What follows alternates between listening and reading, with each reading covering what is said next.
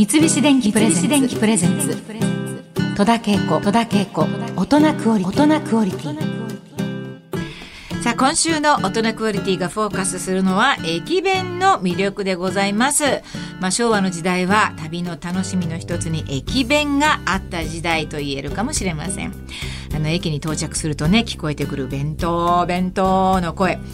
最近の人は知らないんじゃないかな。私ねあの何年か前に熊本行った時にあの人吉駅弁山口さんのあの有名なおじさん背筋がシャンとしたおじさん会いましたよ。私もなんか思うに私もそんなにイケメン売ってる人にはお目にかかったことがないんで私ですらお目にかかってないんだから今の若い人たちは全然知らないと思うけど首からなんかこうカゴみたいなの下げてそこにお弁当を持ってあの売ってるんですよ。それであの窓からあの買ってもうそれでお釣りなんか慌ててもう なんか発車しちゃいそうになる時にギリギリに買っちゃうと慌ててでもおじさんは慌てないでちゃんとやってくれてみたいなそういう人が駅弁を売ってる人がいたんですよ弁当弁当ってね。なんかあれもなんか懐かしいなと思いますけれども。あとねあのプラスチックのあの急須のちっちゃい蓋のお茶ね。あちちちなんて言いながらちっちゃいコップにさなんかまたついだりなんかしてあのお茶も見なくなった。懐かしいな。ここでゲストをご紹介いたしましょう。日本放送のウェブサイトでライター望月の駅弁膝くりげという連載も持っていらっしゃいます。駅弁の専門家です。望月貴文さんです。よろしくお願いいたします。よろしくお願いします。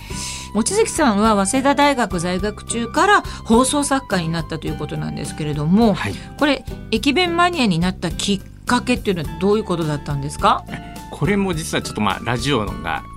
原点と言いますか、うん。はいはい、ちょうどもう今から20年ぐらい前になるんですけれども20年前、うん、その頃ってまだ番組のホームページとかあったとかなかったとかっていう時代で。そうね。まだなかったかな。そうなんです、はいうん、その時に、うん、えー、スタッフできること何でもやれっていうことで それまでちょっと個人的にちょこちょこ食べていたお弁当をちゃんと記録にして残そうよっていう話になって、はい、でそこのホームページで書き始めたっていうのが実は一番最初です、ね、なるほど。あのもともと家の前が線路が当時まだ国鉄でしたけど身延線っていう、はいはいはい、静岡と山梨を結ぶ、うえー、線路があって。でちょうどそれに乗っていとこのうちに行くと、うん、途中にですね、うんうん、えー、地元の駅弁屋さんがあったっていう。不要軒さんっていうところが作ってるんですけど、はいうん、一番覚えてるのが牛弁当っていうちょっとまあ牛丼みたいなのがアルミホイルの器に入ってるっていう、ちょっとまあ素朴な感じの牛弁当だったんですけれども、それを小さい頃に食べたなっていう記憶があって。ど別にその特別変わったものが入ってるものじゃなくても、あの駅弁みたいに言われると、はい、あのなんかこうちょっと変わった容器に入ってたり、うん、なんかこうちょっと子供の時はすごく特別感があったんですよね、えー、駅弁に。いやその通りで、うん、やっぱりなんてことないものが 入っているように思えるんですけれども、えー、でもよくよくそれを調べたり、うん、お話を伺ったりしていくとすごいこだわって作られているということそうなんですね。そういうところを知ってしまってもどんどん沼に入っていったという感じなんですね。はまり込みます。そうか、えー、そういうこと知っちゃうとね。そうなんです。何気なくあの 食べてるけど、まあ、そういうこだわりもあるのかなっていうふうに。例えばまあご飯ですか？ご飯。本当にお弁当屋さんごとにもうご飯に対する哲学が違うぐらいなんですよ。そうなんだ。まず、お米の品種も違いますし、はい、そうですよね。炊き方も、うん、どのくらい水につけてから炊くと一日炊け、うん、つけてから炊くとか、全くそうじゃないとか、全くお弁当屋さんによって違うので。そういう話を聞いてから実際にいただくと、ご飯の味が全部違うんですよね。私ねおかずよりもやっぱりご飯で、その印象がなんか自分の中で 決まるっていうかねご飯が美味しいと本当にもうそれでいいって思ってしまう。うん、本当にそうですね、ね、ご飯で決まりますね。本当にそう思います、うん、そんな感じでいつもお弁当を食べてるんですけどもえー、まあ去年と今年はね新型コロナウイルスの感染拡大で飲食業界だけでなくてもう旅行業界も大変な危機に見舞われました。あの、駅弁はもちろん飲食であり、旅行業界でもありますから、まあ大変だったんじゃないかなと思うんですけれども。あの駅弁屋さん各社さんおっしゃってますけれども、うんうん、まあ、駅弁って135年の歴史があるんですけれども、はあはあ、その135年の中で一番苦しいと。うん、ああもうなんかもう胸が痛い、えー、うん、もう本当に売り上げが80%から90%ぐらい減ってしまって。そうですよ、ね、うん、去年あるお弁当屋さんをちょっと一日取材をさせていただいたんですけれども、はい。売店ずっと見ててるんですけど1日で5個しか売れなかったってところを見てしまって。ああ大変なんだなっていうところまで本当に思いました。本当ですよね、だってもうただでさえみんな旅行に行かないわけだからねただその中でも、お弁当屋さんっていうのは実は今あるお弁当屋さんってほとんどが100年企業なんですよね。大体100年以上の歴史がある会社さんなので、まあもっと苦しかった戦争の時を乗り越えてきてる、うん、っていうこともあるので、はい、結構皆さんね前を向いてるんですよね。そうなんだ、えー、いや力強い。まあそんな厳しい中でも皆さんなんかいろいろ工夫されていたとは思うんですけれどもなんかこうピンチをチャンスに変えた駅弁屋さんとかそういうところありますか？もう今回のこの中では、はい、あのまあ大体2つに分かれていて、えー、まあ、地域密着と通信販売、うんその2つで新しい活路を見出していこう